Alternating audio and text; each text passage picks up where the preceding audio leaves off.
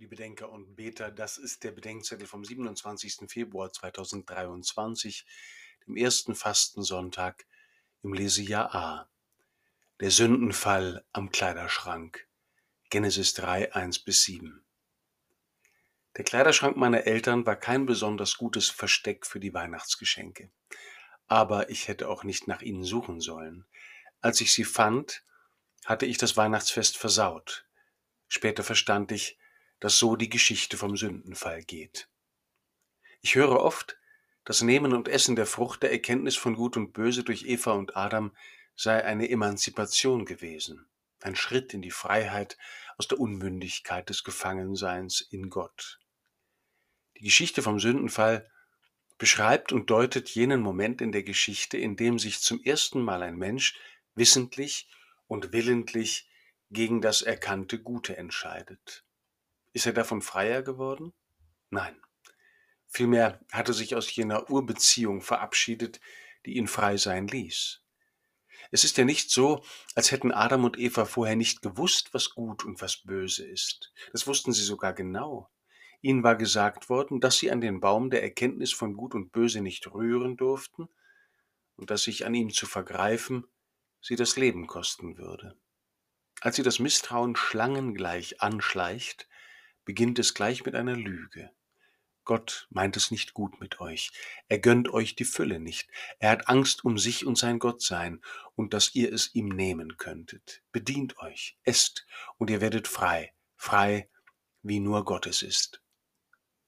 Aber wie die ganze Schöpfung ursprünglich Gabe und Geschenk ist, ist auch die Freiheit und die Unterscheidungsgabe von Gut und Böse ein Geschenk. Adam und Eva wussten schon, was gut und böse war, weil sie es von Gott erfahren und in seiner Gegenwart erkannt hatten.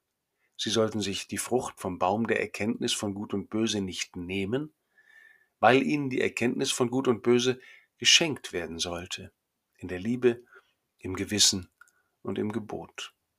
Als Eva und Adam aßen, lernten sie nicht Gut und Böse zu unterscheiden, sondern verlernten es.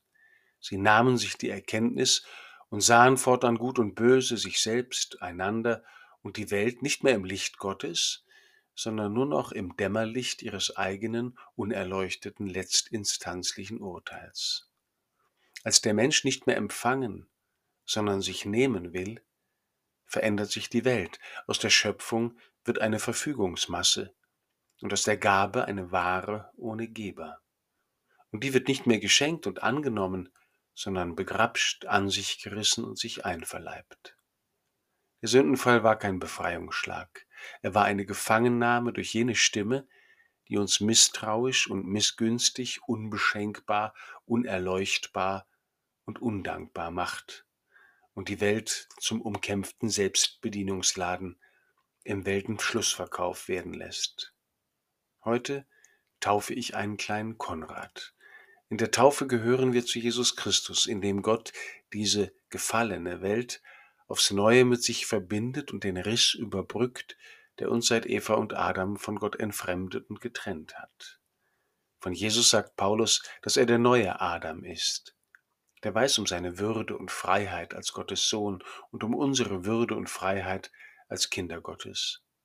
Jesus bezeugt uns in der Wüste, dass diese Freiheit nicht darin besteht, sich der Welt zu bemächtigen oder sich ihr zu unterwerfen, sondern sie von Gott zu empfangen.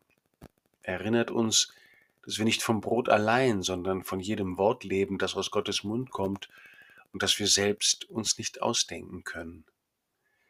Auch wenn sie als Anfrage und Versuchung gegenwärtig bleibt, die Gefangenschaft des Sündenfalls hat in der Taufe ein Ende. Die erneuert in uns jene Freiheit, mit Gott lieben zu können, die nur Gott selbst uns schenken kann. Wie dem Jungen, der nicht an den Kleiderschrank der Eltern rührt, damit er am Geburtsfest des göttlichen Kindes erfährt, dass er ein geliebtes Kind ist.